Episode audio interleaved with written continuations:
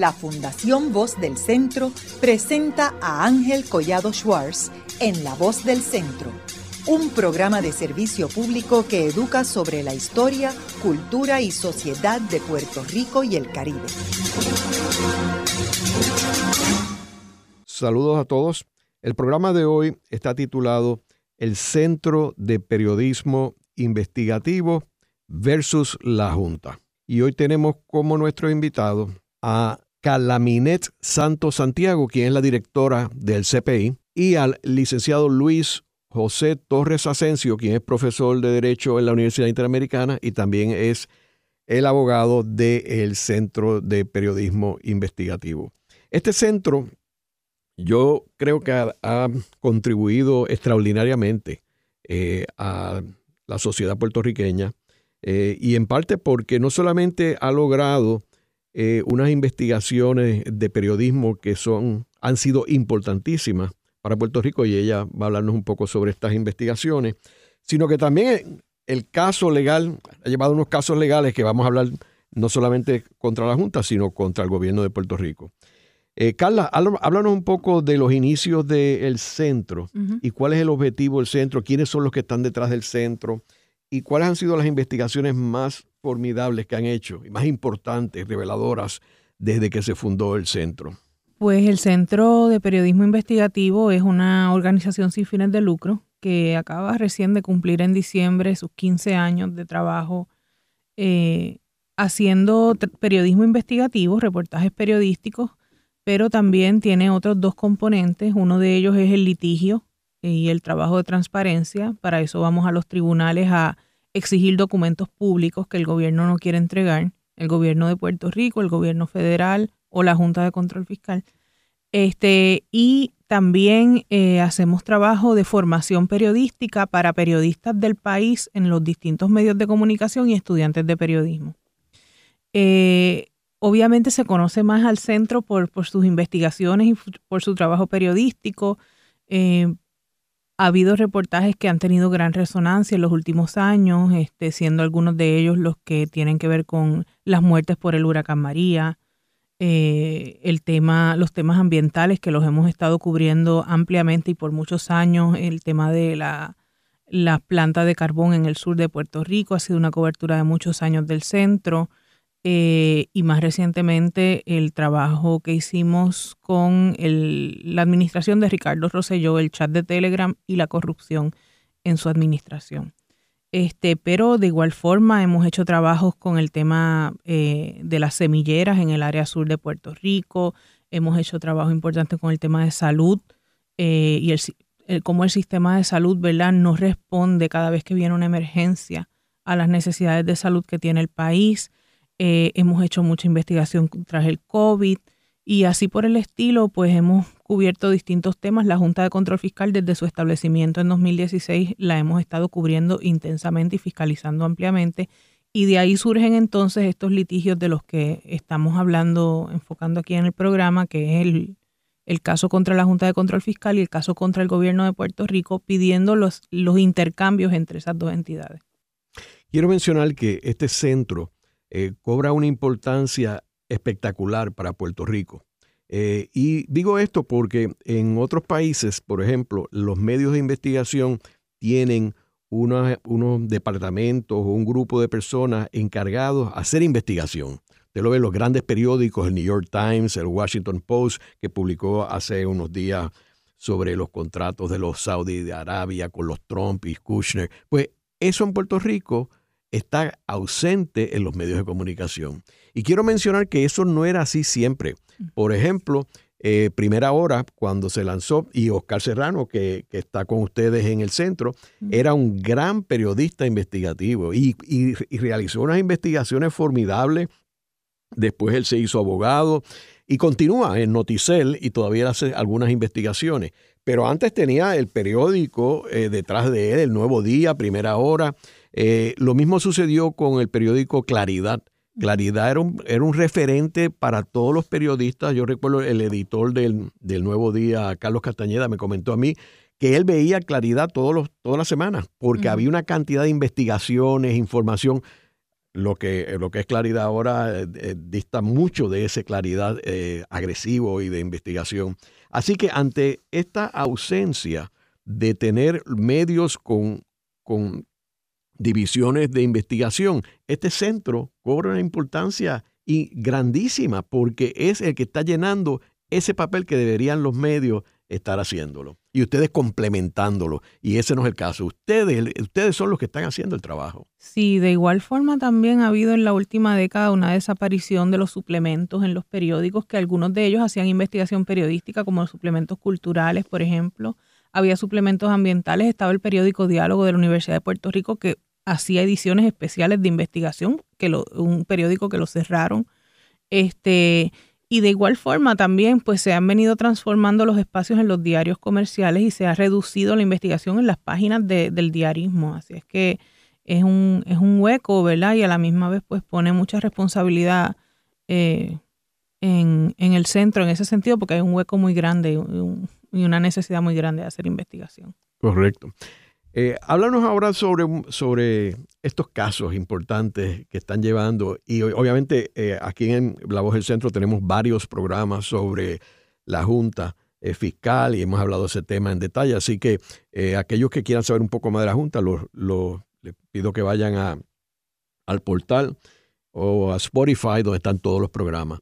Pero háblanos, ¿cómo es que surge esta demanda? Pues este, una vez la, Junta fue eh, nombrada eh, por el gobierno federal en Puerto Rico, el centro estuvo cubriendo todas esas primeras reuniones y esos, eh, esos primeros meses y días en que la Junta empezó a trabajar en Puerto Rico y nos dimos cuenta que había una serie de documentos, una lista de alrededor de 8 o 10 informes que había pedido que la Junta le había pedido al gobierno de Puerto Rico que le entregara. Este, y también eh, nos dimos cuenta que se empezaron a dar estas reuniones públicas en las cuales eh, solo se informaba de una manera muy breve y superficial sobre decisiones que se habían tomado y que se iban a, a implementar. Este, y nosotros estábamos diciendo, espera, pero ¿cómo es posible dónde, cuáles son, las, cuáles son los, datos que llevaron a tomar estas decisiones, dónde están, porque no se están haciendo públicos y no se están compartiendo.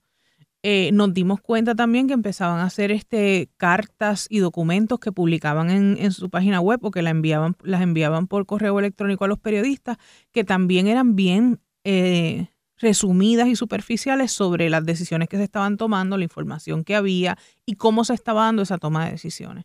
Así que entendimos que era importante pedirle a la Junta eh, los intercambios entre que estaba eh, ocurriendo entre el gobierno de Puerto Rico y la Junta, entre la Junta y el gobierno federal y todos esos informes que también este, se les habían solicitado en la primera reunión pública. Y ahí empezó la petición oficial de información, empezó el proceso ¿verdad? de forcejeo de, y de dilación en la entrega de los documentos eh, y eventualmente entonces empezó el caso en el que fuimos representados por la licenciada Judith Berkan, eh, el licenciado Steven Lausel y también en el caso de Puerto Rico por Luis José Torres Asensio. Eso fue el principio hace que ya seis años, yo creo, Luis. Primero de junio del 2017 se presentaron esas demandas, así que ya, ya mismo cumplimos los seis años de la presentación. Ahora, ¿cuál fue la reacción de ellos? Pues al principio fue, ¿verdad? Pues posponer o... ¿Con, quién, ¿con, quién lidiaban, ¿Con quién lidiaban ahí en la Junta? Pues lidiábamos principalmente con el equipo de comunicaciones que originalmente era eh, la compañía Forculus, quien llevaba esa, ese trabajo de comunicaciones. Eventualmente fueron cambiando los personajes. Este, y le, y le pedíamos formalmente por escrito y todo eso. Y, Ahora, ¿nunca se reunieron con Yaresco, con los abogados? Bueno, en una ocasión entrevistamos a Yaresco, pero fue un año después o dos años después que ya habíamos radicado la demanda. ¿Y qué es lo que ellos alegan? Ellos han cambiado. Desde la primera vez hasta esta fecha han cambiado mucho sus, sus razones. En momentos dados han dicho que ha sido oneroso lo que estamos pidiendo. Eh, en otras ocasiones, eh, en un momento dado llegaron a entregar 18 mil documentos. De la totalidad de los documentos que estábamos pidiendo, entregaron 18 mil y nosotros hicimos investigaciones periodísticas con esos documentos muy importantes. ¿Y qué encontraron ahí en esos 18 Bueno, pues en esos, algunas este, de las historias que sacamos, eh, que se llama así mismo, las pueden encontrar en nuestra página periodismoinvestigativo.com bajo la frase los emails de la Junta. Eh, hay historias que dejan ver cómo se da el trato del gobierno de, de, la Junta de Control Fiscal y el gobierno federal, especialmente también miembros del Congreso, cuál es el tono de esas comunicaciones en las cuales los congresistas eh, dan instrucciones o piden información privilegiada a la Junta de Control Fiscal, eh, donde hay congresistas que piden información específica sobre el proceso de negociación. Pues mira, eh, esto, esa historia la hicimos hace par de años y no, la, no tengo fresco los nombres, pero te la, lo voy a decir antes que acabe el programa. Sí, pero, pero de hecho salen historias en donde congresistas estaban haciendo, particularmente el Partido Republicano, estaban haciendo señalamientos específicos a integrantes de la Junta sobre la privatización de la Autoridad de Energía Eléctrica, tan temprano como en el 2016, 2017. O sea, mucho antes de que se dieran los pasos formales, ¿verdad? Para aprobar un proyecto de ley en Puerto Rico, ¿verdad? En medio de la crisis del huracán María. Eh, ya se estaban teniendo esas conversaciones desde el Congreso de los Estados Unidos. Y lo otro que, lo otro que es muy interesante, ¿verdad? Es cómo se manifiesta esta realidad, este proceso anómalo que crea la ley promesa para nombrar a los integrantes de la Junta. Uno lo escoge el ala republicana, el Congreso, uno lo escoge el ala demócrata, eh, y el presidente de los Estados Unidos solo nombra uno, ¿verdad? Aunque formalmente los nombra a todos, pero, pero bueno, de, de, de, las recomendaciones que recibe de Cámara y Senado, eh, bueno, pues cada cual le escribía, ¿verdad? Se comunicaba con, con, con su, su ente nominador. Este, así que yo creo que había mucha validación, digamos, de la naturaleza político-partidista, de la operación de muchos de estos funcionarios, de, de estos integrantes iniciales de la Junta, y, y, bueno, y cómo cada uno estaba respondiendo a exigencias específicas. Yo creo que a mí siempre la más que me saltó a la vista fue esa sobre la privatización de la Autoridad de Energía Eléctrica, ¿verdad? Porque... Y como ellos conectan, lo, lo, algunos congresistas conectaban a compañías estadounidenses con la Junta de Control Fiscal y se los referían y les referían los contactos y todo. O sea, había un proceso de, de intervención que cualquiera podría decir, si lo hubiera hecho cualquier funcionario del gobierno de Puerto Rico, se hubiera señalado un conflicto de interés, ¿verdad? Este, y, y problema ético. Eh, así es que eso se estaba dando. También era importante ver cómo se traslucía esa relación este, de poder eh, eh, y cómo este, la forma en que pedían cuentas funcionarios del gobierno de Estados Unidos y del Congreso a la Junta de Control Fiscal pareciera más como si fuera una agencia que les debía cuentas a ellos más que al gobierno de Puerto Rico. Eh, sin embargo, con el gobierno de Puerto Rico la relación era a la inversa, era una relación de, su, de clara superioridad donde ellos este, dictaban al gobierno o hablaban en un tono que eh, claramente era de superioridad hacia los funcionarios del gobierno de Puerto Rico. Así es que eh, creo que hay, para los historiadores, de hecho, creo que hay, hay este, una cantera mm. de, material para mirar esa relación de poder que se ha estado dando desde la Junta de Control Fiscal. Y sabemos que los congresistas con quizás muy, muy pocas excepciones, tienen, tienen conflictos de intereses y tienen la influencia de los cabilderos, quienes están cabildeando por unos intereses particulares, que no tienen que ver nada con Puerto Rico ni qué es lo que le conviene a Puerto Rico. Es más, ni siquiera qué es lo que le conviene a Estados Unidos en términos de política pública. Es solamente unos intereses económicos lo que está detrás de esto.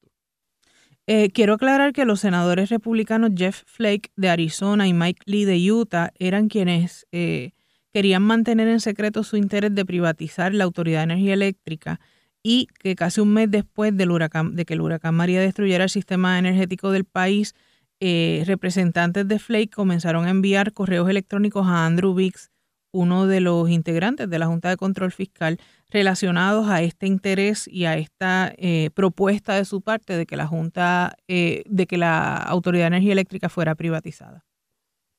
Sí, pero esa producción a la que alude Carla, la que, que ya mencionó que representó cerca de 18 mil comunicaciones, principalmente entre integrantes de la Junta y representantes del gobierno de los Estados Unidos, se da luego de una batalla inicial en el tribunal, eh, en el que la Junta un poco, hizo como un purrí de argumentos, todos de corte bastante imperial. pero la esencia de los argumentos era la siguiente. el Congreso de los Estados Unidos creó a la Junta de Control Fiscal como un ente adscrito al gobierno de Puerto Rico, estatutariamente, eh, pero para lidiar con, una crisis económica y fiscal del país que lo debía colocar en una posición eh, por encima de cualquier, digamos, supervisión o cualquier rendimiento de cuentas de parte del pueblo de Puerto Rico.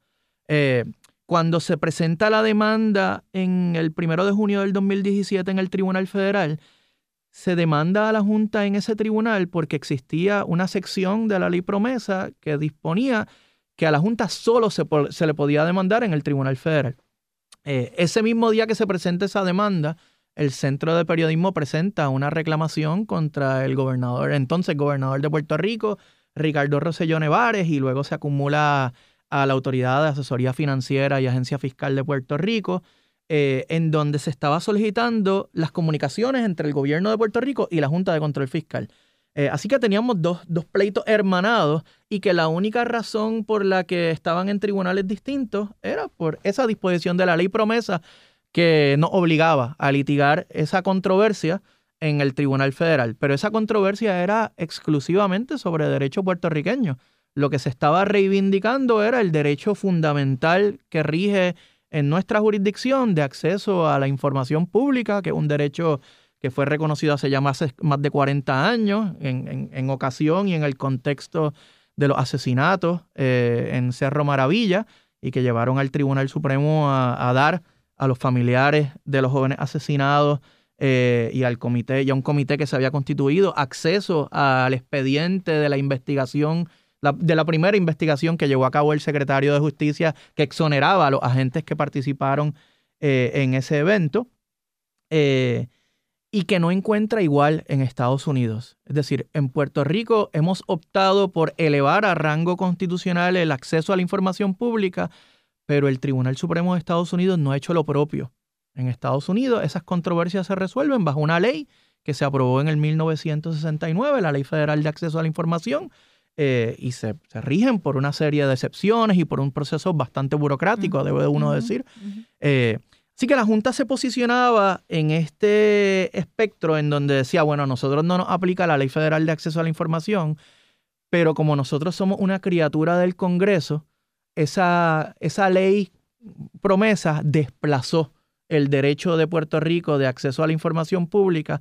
Así que no nos aplica ni el derecho federal ni el derecho de Puerto Rico. No tenemos que responder a solicitudes de información y, las contestaciones de la Junta pues, pues, albergaban algún grado de cinismo, ¿no? Decían, nosotros estamos comprometidos con la transparencia y por eso publicamos documentos en nuestra página web, eh, pero este tipo de comunicaciones no, no, venimos obligados, ni estatutariamente a nivel federal, ni, ni constitucionalmente en Puerto Rico, a revelarlas.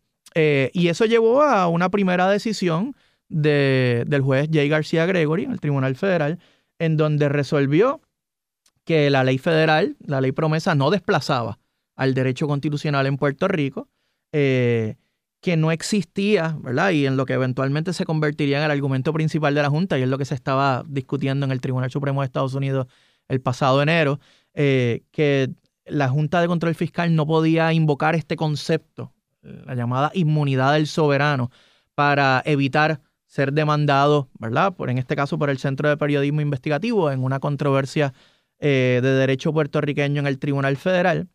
Eh, y que por consiguiente, como el Congreso había decidido que la Junta era una agencia del gobierno de Puerto Rico, tenía que responder al derecho de acceso a la información que rige en nuestro ordenamiento. Y esa primera decisión que fue, si no me equivoco, en marzo del 2018, es la que lleva inicialmente a la Junta a asumir una actitud de, bueno, pues vamos a, vamos a cumplir, vamos a empezar a, entregar eh, comunicaciones y entrega estos 18 mil emails, pero eventualmente le envía una carta a la representación legal del centro, ¿verdad? A la licenciada Berkan, al licenciado Lausel y al equipo que conformamos el proyecto de acceso a la información de, de la Interamericana indicándonos, bueno, tenemos esta otra cantidad eh, muy superior de documentos eh, que no vamos a divulgar porque si la divulgamos, eh, entre otras cosas, afectaríamos el panorama económico de Puerto Rico, eso podría generar desasosiego en el país. Que podría afectar la seguridad, eh, la seguridad nacional. Usaban una, una frase sí, nos hacen una lista catastrófica. Claro, y, más importante aún, todos fundamentos que no encuentran cabida en el derecho de acceso a la información en Puerto Rico. Es decir, una parte, el gobierno en otra ocasión, el gobierno de Puerto Rico en otras ocasiones, en ocasión, por ejemplo, cuando durante la administración de Alejandro García Padilla se publicó aquel famoso informe Kruger, Las primeras, los, primeros estudios sobre la reestructuración de la deuda. Y el gobierno de Puerto Rico trató de detener la publicación del informe Kruger planteando algo parecido. No, es que eso, eso se puede malinterpretar, puede generar confusión en la discusión pública y los tribunales de Puerto Rico derrotaron y dijeron, no es un fundamento válido para negarse a entregar información. Pero la Junta estaba haciendo lo mismo, solo que en el Tribunal Federal y y eso creó una especie de impas en, en, el Tribunal Federal eh, que desafortunadamente no, no se resolvió inmediatamente, ¿no? El Tribunal Federal pues se tardó mucho en, en atender eh, ese tranque, ¿no? En las comunicaciones. Eh, eventualmente el Centro de Periodismo Investigativo pues presenta una moción, que se llama una moción de desacato, ¿verdad? Porque la Junta estaba incumpliendo con la orden del juez. Y y eso es lo que provoca que se retome la conversación. Eh, en un momento dado, el centro también, con el paso de los años, pues pide que se actualicen las fechas, ¿verdad?, de divulgación. Inicialmente, la, demanda, como la demanda se presenta el primero de junio del 2017, pues las comunicaciones entre el gobierno eh, que se estaban solicitando, eh, pues eran hasta esa fecha, así que iban perdiendo relevancia, ¿verdad? Y esto es una de las yo creo que la experiencia del centro en los litigios de acceso a la información ha sido muy favorable y muy positiva a lo largo de los años. Es decir, ganan todos sus casos. Eh, el problema es que el gobierno siempre tiene una victoria, ¿verdad? En la demora, en la dilación, en la entrega de la información. Para el trabajo investigativo es fundamental tener acceso oportuno. Eh, y eso era lo que estaba haciendo la Junta. La Junta estaba apostando al tiempo. Cuando finalmente se logra actualizar las fechas de entrega de la información y el tribunal pues emite un dictamen en el que le ordena a la Junta que tuviera que crear una bitácora en donde clasifique los documentos que entiende son confidenciales y los ponga a disposición del tribunal para hacer una determinación de sobre si se le van a entregar o no al CBI, ahí es que entonces la Junta dice, bueno, vamos a apelar, vamos a llevar el caso a Boston y cuando pierden en Boston vamos a llevar el caso al Tribunal Supremo Federal. Eh, ¿Y, qué, sucede en Boston? Cuéntanos un poco qué, ese proceso. En Boston el tribunal eh, atiende solamente una de, las varias controversias que se habían planteado ante el tribunal. Ahí el caso entonces toma un giro y se convierte exclusivamente sobre si el gobierno de Puerto Rico y la Junta de Control Fiscal a través del gobierno de Puerto Rico tiene la facultad para invocar eh, o declararse ¿verdad? inmune como soberano para enfrentar reclamaciones en el Tribunal Federal que tengan que ver con derecho puertorriqueño. Hay un poco existe esta doctrina, un principio constitucional eh, que viene, ¿verdad?, de, los tiempos de, los gobiernos monárquicos, de que el gobierno no podía, los gobiernos no pueden ser, los soberanos no pueden ser demandados sin su consentimiento. Eh, en Puerto Rico nunca ha sido un problema. El gobierno de Puerto Rico siempre ha consentido a ser demandado en casos de acceso a la información. Eh, así que eso no era, ¿verdad? No, era una controversia de gran importancia o no ha sido un tema que se ha discutido en los tribunales de Puerto Rico, porque se han aprobado leyes, se ha reconocido este derecho constitucional, así que pues ya. Eh, pero ¿qué pasa? En el caso contra la Junta estamos demandando a una entidad arbitrariamente adscrita por el, por el Congreso de los Estados Unidos al gobierno de Puerto Rico, pero se está demandando en el foro federal. Y la doctrina de inmunidad soberana ha sido pensada precisamente en su acepción moderna como un obstáculo para que los estados de Estados Unidos puedan ser demandados en los tribunales federales para atender asuntos del derecho de cada uno de esos estados. Ah, la premisa es, si la controversia repercute exclusivamente temas de derecho del Estado, pues para eso están los tribunales del Estado y no el Tribunal Federal. En esta controversia en particular tenemos la anomalía de que como no tenemos disponible demandar a la Junta en el Tribunal del Estado, en el, o en el Tribunal de la Colonia, el Tribunal del Territorio de Puerto Rico, solamente esta controversia se puede resolver en el Tribunal eh, Federal. Y, un poco la, Junta, ¿verdad? Eh, digamos, aunque reconoce que eso representaría, ¿verdad? Que permitir que esa doctrina impediría que se pueda presentar la reclamación tanto en el Tribunal Federal como en los tribunales de Puerto Rico y entonces nos quedaríamos sin foro para solicitar acceso a la información, pues plantea eso en el Tribunal de Apelaciones para el primer circuito y, y eso es lo que se ha convertido entonces en el asunto que se discute al presente. Haremos una breve pausa, pero antes los invitamos a adquirir el libro Voces de la Cultura, con 25 entrevistas transmitidas en La Voz del Centro procúrelo en su librería favorita o en nuestro portal.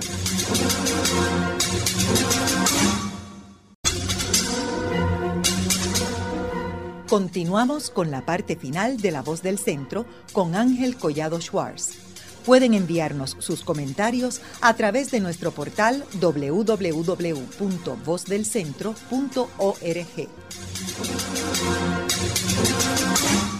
Continuamos con el programa de hoy titulado El Centro de Periodismo Investigativo versus la Junta Fiscal. Y hoy tenemos como nuestros invitados a la directora del Centro eh, de Periodismo Investigativo, Carla Minet Santos, Santiago, y el licenciado Luis José Torres Asensio, quien es profesor en la Facultad de Derecho de la Universidad Interamericana y es el abogado que ha llevado los casos a, nivel eh, de Puerto Rico de eh, la Junta, del centro contra la Junta. En el segmento anterior estuvimos hablando de que esta, esta demanda para buscando información de la Junta que rehusaba proveérsela al centro de periodismo eh, comenzó en el 2017 eh, y que vamos a hablar ahora sobre el caso de Puerto Rico. hay dos casos, uno de Puerto Rico y uno federal. Y en el segmento anterior estuvimos hablando de lo que sucedió en Boston cuando la Junta apeló la decisión del Tribunal Federal de Distrito. Eh, quiero recordarles que hay una ironía de todo esto y es que quien financia la Junta es el pueblo de Puerto Rico. Y entonces es, muy lamentable porque estamos hablando de millones de dólares, incluyendo en gastos abogados, en gastos de, de la firma controversial McKinsey, o sea, todo eso es pagado por el pueblo de Puerto Rico y entonces Puerto Rico, la información que tiene Puerto Rico, el pueblo de Puerto Rico, es lo que la Junta determina que va a poner en su portal. Que por eso es que es tan relevante el poder tener acceso a toda la información, porque esto es, estos son fondos públicos. Háblanos sobre lo de Boston, la decisión. Mira, pues el caso, nuevamente, o sea, la licenciada Judith Berkham, pues es la que se encarga de argumentar el caso a nombre del Centro de Periodismo Investigativo. Judith, eh, pues no solo, es, no solo abogada del centro, es integrante de su junta y, siempre me gusta decirlo, ¿verdad? Eh, ha, jugado un rol importantísimo en el desarrollo del derecho de acceso a la información en, en nuestra jurisdicción de hecho, fue abogada tras bastidores de, de, en el caso de Soto versus secretario de Justicia, en donde se reconoce ese derecho en Puerto Rico en el 1982. Así que ha estado presente, ¿verdad?, en todas las etapas de desarrollo de ese, de ese derecho en nuestra jurisdicción. Eh, y Judith defiende la posición del CPI. La posición del CPI en, a lo largo del caso, en, y, se reitera en Boston, es, eh, número uno, que la doctrina de inmunidad soberana, como sugiere su título, tiene como prerequisito que quien la invoque tenga soberanía, tenga algún resquicio de soberanía. Eh, sea la soberanía plena que ejercen las naciones estados, ¿verdad? En el derecho internacional, o sea la soberanía ficticia, digamos, que se le ha reconocido en los tribunales federales a los estados, que son admitidos como estados eh, a la Unión de Estados Unidos. Eh, a esa federación. Eh, pero Puerto Rico no es ni un estado de Estados Unidos, ni una nación, ¿verdad?, en, en, plena soberanía en el derecho internacional. Puerto Rico mantiene una relación colonial con el gobierno de Estados Unidos en virtud de los poderes de ese gobierno bajo la cláusula territorial y según lo ha pautado ¿verdad? el propio Tribunal Supremo en una serie de casos que conocemos como los casos eh, insulares.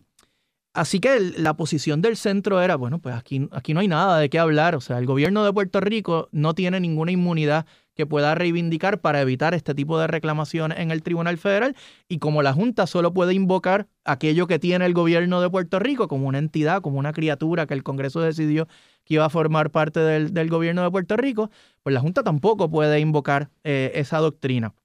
Y se planteaba en la alternativa que aun si el gobierno de Puerto Rico pudiera invocar algún reclamo que impidiese ser demandado, la Junta de todas maneras no podía hacer eso porque eso tendría la, la, consecuencia, vil, ¿no?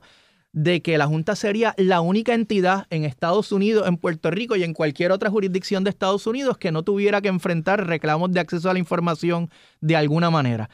Y, y, que eso era un resultado, digamos, que ni el Congreso de los Estados Unidos ni nadie hubiese querido prever, ¿verdad? Y, y que fuera el resultado para una entidad eh, como esta. Así que el caso se argumenta en Boston y el Tribunal de Apelaciones eh, para el primer circuito falla a favor del centro, confirma la decisión del Tribunal de Distrito, la que ya había ordenado la, producción de la información y, la, y que se categorizara la información que la Junta entendía era confidencial, eh, pero lo hace en una decisión dividida, 2 a 1. una de las juezas del Tribunal de Apelaciones que, que se ha caracterizado a lo largo de estos ya eh, siete años casi de existencia de la Junta de Control Fiscal, de fallar consistentemente a favor de, la eh, Junta, eh, emite una opinión disidente que, digamos, le, traza la hoja de ruta a la Junta de Control Fiscal y, esencialmente lo invita a que acudan al Tribunal Supremo, la utilizando ese concepto de inmunidad soberana, pero, pero, digamos, el que se le reconoce a los estados para decir toda esa jurisprudencia aplica a Puerto Rico eh, así que debe ir al Tribunal Supremo porque esto es una afrenta contra los derechos de los estados y de Puerto Rico a ser demandados en el Tribunal Federal eh, en, esta controversia. Debo decir en, en este momento que el Tribunal Supremo de Estados Unidos nunca se ha pronunciado concluyentemente sobre si Puerto Rico tiene esa facultad para cantarse inmune, ¿verdad? Para, para proclamarse, invocar esa, esa inmunidad soberana para evitar eh, ser demandado en el Tribunal Federal. Pero el Tribunal de Apelaciones en Boston, en el 1981, hace ya 42 años, en una decisión en la que ni siquiera tenía que atender el tema, pero en una nota al calce, la nota al calce 7 de, de esa decisión de Eraso versus Estados Unidos, plantea que para efectos de esta doctrina Puerto Rico era parecido a un Estado y podía invocar esa doctrina. Y desde entonces, ese pronunciamiento del tribunal en Boston en una nota al calce sin mucho fundamento, ¿no? Sin mucho, ha sido utilizado para asumir, sin discutir, que Puerto Rico tiene eh, esa inmunidad. Y en esa nota al calce, eh, es lo que descansa la Junta de Control Fiscal entonces para llevar el caso al Tribunal Supremo de Estados Unidos y, pues forzar el tema, ¿verdad? Y, tratar de convencer al Tribunal Supremo de Estados Unidos de que Puerto Rico no solamente puede invocar la doctrina de inmunidad soberana, sino que esa doctrina aplica aquí y que, ay, bendito, si el resultado es que la Junta no se le puede demandar ni en el Tribunal Federal ni en los tribunales de Puerto Rico, pues so be it. ¿Verdad? Este, y, y, y, de todas maneras eso no es un problema porque la Junta está actuando con transparencia, como, como usted mencionaba, ¿no? O sea, está publicando en su página web toda esta serie de documentos y eso es todo lo que necesita el país para poder fiscalizar efectivamente a la Junta. ¿Quiénes son los abogados de la Junta? Eh, son de un bufete, Proscower, Proscower Rose, que, que, ha estado representando a la Junta en, en la quiebra, en el proceso de quiebra a lo largo de, de todas las etapas pero que también ha manejado los litigios a nivel apelativo, ¿verdad? En, varias ocasiones, por ejemplo, cuando el Tribunal Supremo de Estados Unidos se enfrentó al caso sobre los nombramientos de la Junta, que algunos, eh, algunos fondos buitres y, y Lautier eh, presentaron. Un, cuestionamiento a la constitucionalidad de ese proceso de nombramientos, también representaron eh, a la Junta. Y, y, es importante mencionar que se da un proceso bien visiblemente desigual en lo, cuando durante en el transcurso del caso, cuando vemos que es un bufete que a veces eh, envía hasta a seis o a ocho abogados a reuniones eh, que cobran casi 900 o, o de 900 dólares en adelante la hora para discutir mociones y discutir este, cosas del caso. Inclusive en el, día de la vista en, en, Washington ante el Tribunal Supremo, este, había una delegación, podríamos decir, de más de 15 personas de la Junta de Control Fiscal allí.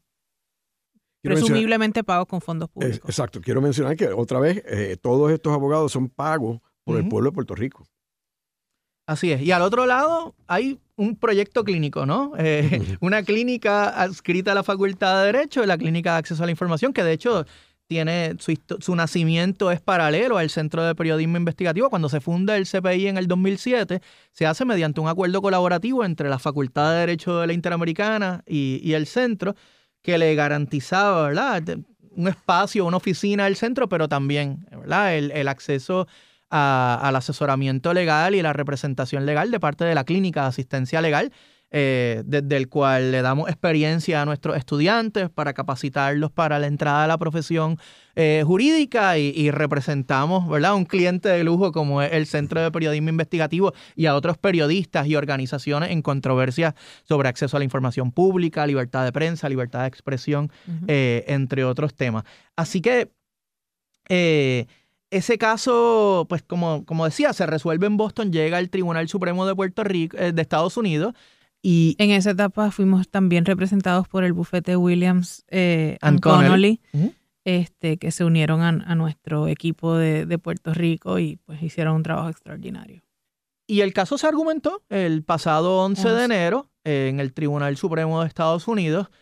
Vimos casos en el Tribunal Supremo de Estados Unidos han adquirido, si, si, si no la tuvieron desde su inicio, una dinámica, ¿verdad? En donde es fácil identificar de antemano los posicionamientos o en dónde están parados los jueces y juezas según sus sensibilidades liberales o conservadoras. Eh, pero eso es particularmente visible cuando el asunto que está ante su consideración está relacionado con temas referentes a la política estadounidense.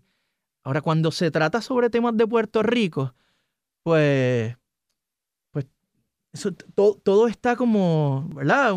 Hay una mezcla, ¿verdad? De, de simpatías y sensibilidades y, rearreglo de fuerza en el Tribunal Supremo, porque, porque e, es difícil para ellos, digamos, posicionarse respecto al asunto, al tema de Puerto Rico. Primero porque tienen que adentrarse siempre, ¿verdad? a entrar al escabroso tema judicial eh, y político de la relación colonial entre Puerto Rico y Estados Unidos y el Tribunal Supremo de Estados Unidos desde aquellos casos insulares que, se resuelven entre el 1898 y el 1922, en donde se reafirma ¿verdad? Eh, la, naturaleza colonial de, la relación, pero se constitucionaliza, ¿verdad? se, se adecua al régimen constitucional estadounidense.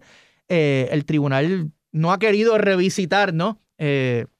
Las doctrinas y los principios que se establecen en esas decisiones, pero también porque el tema de inmunidad soberana, por ejemplo, es un principio que generalmente han reivindicado como fundamental los sectores más conservadores de la política estadounidense que buscan, eh, digamos, defender los derechos de los estados frente a este gobierno federal cada vez más grande y cada vez más acaparador de materia jurídica, eh, pero el acceso a la información típicamente ha sido una reivindicación liberal en Estados Unidos frente a la oposición quizás más conservadora, ¿verdad? Que busca pues, pues operar con, mayor opacidad. Eh, así que los sectores quizás más conservadores en el Tribunal Supremo, pues parecerían entonces sentir, digamos, eh, coalicionarse alrededor de la idea de que los estados sí tienen esta inmunidad soberana, pero la colonia no necesariamente la tiene. Eh, pero, pues digamos, cuando se entra a los méritos de la controversia, que es de acceso a la información pública, quizás esos jueces pues, van a estar más indispuestos, digamos, de, engendrar simpatías con, un periodista, ¿verdad? O con, o con una organización como el centro. Pero los sectores más liberales, pues es lo inverso, ¿no? Digamos, no, no, no, no, no van a sentirse necesariamente cómodos con la idea de que los poderes del Congreso Federal son tan extraordinarios que, le, que pueden obligar a una criatura de la colonia a tener que litigar en el Tribunal Federal, pero sí van a tener simpatías con, con ah, no, pero esa entidad tiene que, tiene que operar de manera transparente y tiene que responder a litigios de acceso a la información. Así que vimos una vista oral en donde francamente era bien difícil eh, saber en dónde estaban parados todos esos jueces y juezas, ¿verdad? Hay algunos eh, pues que han asumido un rol de, de defensa a la relación política entre Puerto Rico y Estados Unidos y, y se sienten incómodos, incómodas con, ¿verdad? Con, con revisitar ese tema. Hay otros que no, que abiertamente, en el caso de, por ejemplo, de Baello Madero, reciente en el Tribunal Supremo sobre, sobre el acceso al seguro social suplementario de personas que residen en Puerto Rico, eh, el juez Gorsuch abiertamente hablaba de, revocar esa doctrina de los casos insulares. Eh, así que salimos de la vista, ¿verdad? Con un, con un sentido de, de, expectativa, ¿verdad? Pero, pero nosotros estamos acostumbrados a salir de las vistas en los tribunales pensando, ganamos el caso porque el derecho lo tenemos a nuestro favor, pero aquí salimos como, no sabemos qué va a pasar, ¿verdad? Un poco... Es que es muy difícil descifrar, este, de, descifrar cómo, cómo se va a dar esa discusión post-argumentación este, y cómo se van a dar este, alianzas, ¿verdad? Y entendidos entre, entre, los, entre todas las distintas versiones y el espectro de visiones políticas que hay dentro de, ese tribunal, porque aunque bien tratamos de reducirlo a eh, conservadores y liberales, pues en casos como estos quizás hay unos matices que están ahí que, es difícil ver dónde van a, para, hacia dónde van a, concluir, ¿no? Los casos eh, que el Tribunal Supremo ha visto relacionados a la Junta. ¿Qué, qué es, resúmela a nuestro radio escucha qué ha sucedido en, en, esos casos y si eso es algún, da algún indicio de por dónde podría estar yéndose el Tribunal Supremo. La Junta ha sido un litigante privilegiado, ciertamente, en los tribunales federales eh, al presente, ¿no? no eso no, no lo despinta nadie. Eh, o sea, han prevalecido sus posiciones. han prevalecido, han prevalecido en sus posiciones. Y, uno podría decir también, digamos, que aquí me, puedo poner el sombrero de académico y cuando el Tribunal Supremo de Estados Unidos expide, acoge un caso para resolver, el Tribunal Supremo es sumamente selectivo. Lo que acoge para resolver en los méritos es 8% de todas las peticiones que le presentan al año. Pues en la, en la inmensa mayoría de los casos, lo hace para revocar la decisión del tribunal inferior y en este caso sería revocar la decisión tanto del tribunal de distrito como el, como el tribunal de, circuito que fallaron a favor del Centro de Periodismo Investigativo. Eh, así que desde, desde ese espectro uno podría decir, bueno, pues está bien, este, uno podría pensar que el resultado pues, podría ser desfavorable para el centro. Sin embargo, de la vista no surge mucha claridad sobre cuán desfavorable, si alguno, sería, sería esa decisión precisamente porque había mucha incomodidad en los jueces y juezas del tribunal con la consecuencia última de una victoria para la Junta, ¿verdad? Con la consecuencia última de que entonces la Junta no tenga que responder a una solicitud de acceso a la información. Eso no lo puede hacer el presidente de los Estados Unidos, eso no lo puede hacer el Congreso de los Estados Unidos, y de repente se le va a permitir a una criatura del Congreso que está lidiando con un asunto puntual, eh, ¿verdad? Relativo al gobierno de Puerto Rico, eh, no tener, o sea, más poderes, ¿verdad? O más prerrogativas para enfrentar litigios de acceso a la información que las que incluso tienen, ¿verdad? El presidente de los Estados Unidos. Eh, y, esa, esa premisa, digamos, quizás es lo que nos parece, ¿verdad? que, que pueda llevar a que este caso no termine aquí, a que este caso continúe para, para, que se, para que se continúe dilucidando entonces el reclamo en los méritos, el reclamo de acceso a la información pública.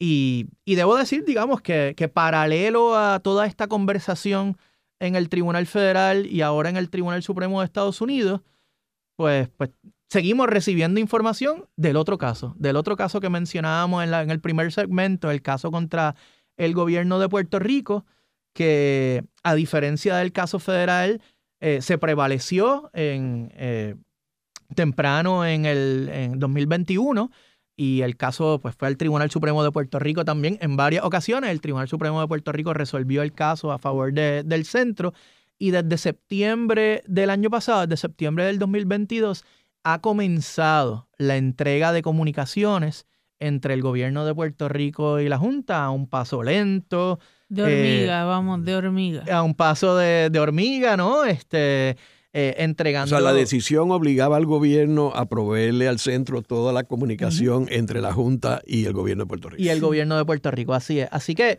eh, estamos litigando este asunto en el Tribunal Federal y en el Tribunal Supremo de Estados Unidos y, un poco tratando de reivindicar la idea de que, el, de que la Junta de Control Fiscal no puede estar exenta eh, a este tipo de reclamos. Yo creo que es lo más importante que se está litigando allí.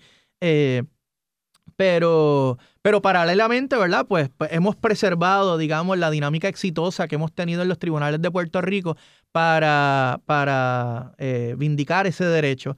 Eh, y está entrando esa información, ¿verdad? Este, yo siempre, siempre me gusta decir que mis clientes nunca están satisfechos con los casos de acceso a la información, así que eh, Carla, podrá hablar de la lentitud del proceso y de que nunca se entrega todo lo que se quisiera que se entregue, ¿verdad? Pero, pero estamos en una conversación abierta, ¿verdad? Con el gobierno precisamente para asegurarnos que entreguen todo lo que están obligados y, eh, que yo creo que también es, es, importante que se esté dando de esa manera porque es una forma de validar nuestra postura en el caso contra la Junta de que de no existir la ley promesa y no habernos obligado a litigar este caso a través del sistema federal, estaría, estaría la Junta en la misma posición que está el gobierno de Puerto Rico, entregando los documentos que corresponden, entregar bajo el marco constitucional de acceso a la información de Puerto Rico.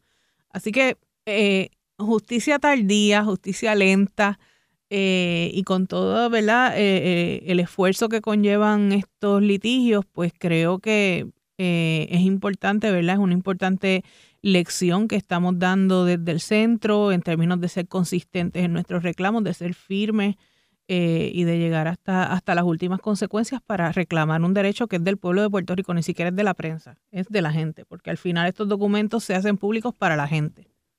¿Cuál fue el argumento del gobierno en el caso que, llevaron eh, para conseguir la información del gobierno con la Junta?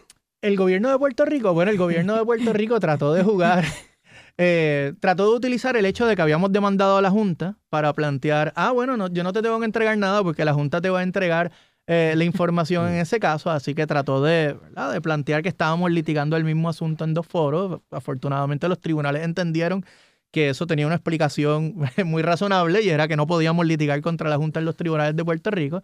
Yo creo que al centro le encantaría poder demandar a la Junta en los tribunales de Puerto Rico, pero desafortunadamente ese no, eso no es una posibilidad.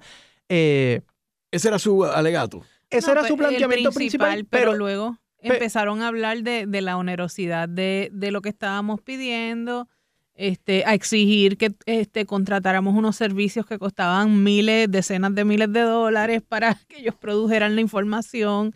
Este, y luego, pues, finalmente logramos negociar un acuerdo de fecha de, de unas entregas este, mensuales eh, durante un periodo de tiempo donde entonces ellos han ido entregando algo que todavía está eh, eh, en discusión. ¿Y eso, cuál, cuál de las agencias del gobierno es la que, es la que tiene esta información? Todas. Todas.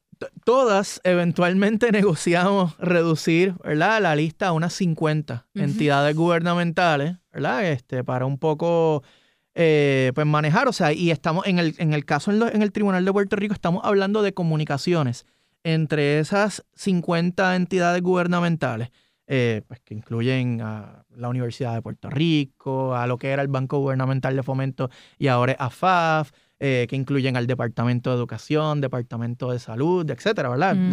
Eh, digamos, quizás las que más discusión pública generan, ¿verdad? Y las que... Energía eléctrica. Y, por supuesto. Y las que esperamos, ¿verdad? O las que el centro entiende que tendrían más razones para conversar con la Junta de Control Fiscal. Eh, y se trata de comunicaciones entre el 30 de agosto del 2016 al 31 de mayo del 2022. Así que estamos hablando eh, de cientos de miles, si no, más de un millón de, comunicaciones, ¿no? Y comunicaciones electrónicas, o sea, correo electrónico, eh, además de cartas, ¿no? Y, otros documentos. Así que por eso es que se negocia, ¿verdad? Que cada cierto periodo de tiempo nos entreguen una cantidad eh, de comunicaciones. irónicamente, y, a, su pregunta, nos sorprendió a lo largo de ese litigio que el gobierno intentó distintas estrategias para posponer la adjudicación de, la reclamación, eh, pero nunca planteó que ciertas comunicaciones eran confidenciales, que es lo que típicamente argumenta el gobierno en los casos de acceso a la información. En un momento dado se intentó, pero, pero digamos con, con poca fuerza, pero eh, el día antes que fuera efectiva la renuncia de, del gobernador Roselló Nevares en aquel verano del 2019, él convirtió en ley dos proyectos eh, que inciden mucho sobre las conversaciones que tenemos sobre acceso a la información en Puerto Rico al presente. El primero es una ley, la ley de transparencia y procedimiento expedito para el acceso a la información pública, que es la primera vez que en nuestra jurisdicción tenemos una ley que rige el proceso para solicitar documentos e información a una agencia, a una entidad gubernamental y que pues, establece los términos que tiene la agencia para responder. Pero el segundo es una ley que ahora se conoce como la Ley de Datos Abiertos del Gobierno de Puerto Rico, que bajo una política pública de promoción, de apertura de los datos e información que genera el gobierno, incluye unas categorías de confidencialidad de documentos que van mucho más allá de lo que el Tribunal Supremo de Puerto Rico ha reconocido eh, y que trata de incorporar entonces un régimen federal quizás más conservador en materia de acceso a la información en, en, esa jurisdicción, justo en un momento en donde ya esta persona que firma el proyecto, pues ya había anunciado, él había anunciado al país su renuncia y, estaba a un día de, salir. Eh, y una de esas categorías de información que sale de datos abiertos incluye como nuevas categorías de confidencialidad es las comunicaciones entre agencias, las comunicaciones interagenciales. Eh, y el gobierno en un momento dado, pues trató de citar la ley, ¿verdad? Para, para plantear eso, eh, pero el tribunal le falló en contra, ¿no? Y resolvió que, vamos, sí, sería de dudosa validez constitucional en Puerto Rico clasificar esas comunicaciones como confidenciales. así que por eso es que, digamos, pues, hemos estado en un proceso de entrega y análisis de los documentos que se han recibido en ese caso. La decisión del Supremo fue cuánto, cómo se dividió la, la, la de, el Tribunal de Puerto Rico, Puerto Rico ah. simplemente se negó a revisar las decisiones de los tribunales inferiores y lo hizo de manera unánime. Eh, así que este tribunal, esta nueva composición que tenemos ya desde hace eh, cerca de 15 años del Tribunal Supremo de Puerto Rico, se expresó unánimemente. ¿Y el apelativo? Y el apelativo también, o sea, en el ¿Quién fue el juez que decidió a nivel caramba, a nivel del Tribunal de Apelaciones no recuerdo, no recuerdo el panel. Sí, era un panel, el panel de tres jueces, pero pero este caso ha subido, el, el, caso de los tribunales de Puerto Rico ha ido al Tribunal de Apelaciones y al Tribunal Supremo en tres ocasiones ya. En ninguno de esos casos el, gobierno de Puerto Rico se ha conseguido un solo voto. Sí, todos los jueces que se han enfrentado a esta controversia han fallado a favor del CPI. PNP y Popular. En el programa de hoy hemos discutido el Centro eh, de Periodismo Investigativo y su demanda contra eh, la Junta Fiscal y contra el gobierno de Puerto Rico para lograr acceso a la información que es tan valiosa para el pueblo de Puerto Rico y además una información de, las operaciones de la Junta, las cuales son eh, financiadas por el erario público. muchas gracias y felicito al centro por toda la iniciativa que que han tomado en este asunto. gracias. Muchas gracias. Esta ha sido una producción como servicio público de la Fundación Voz del Centro. Los invitamos a sintonizarnos la próxima semana a la misma hora. Y recuerden que pueden adquirir el libro Voces de la Cultura en su librería favorita o en nuestro portal.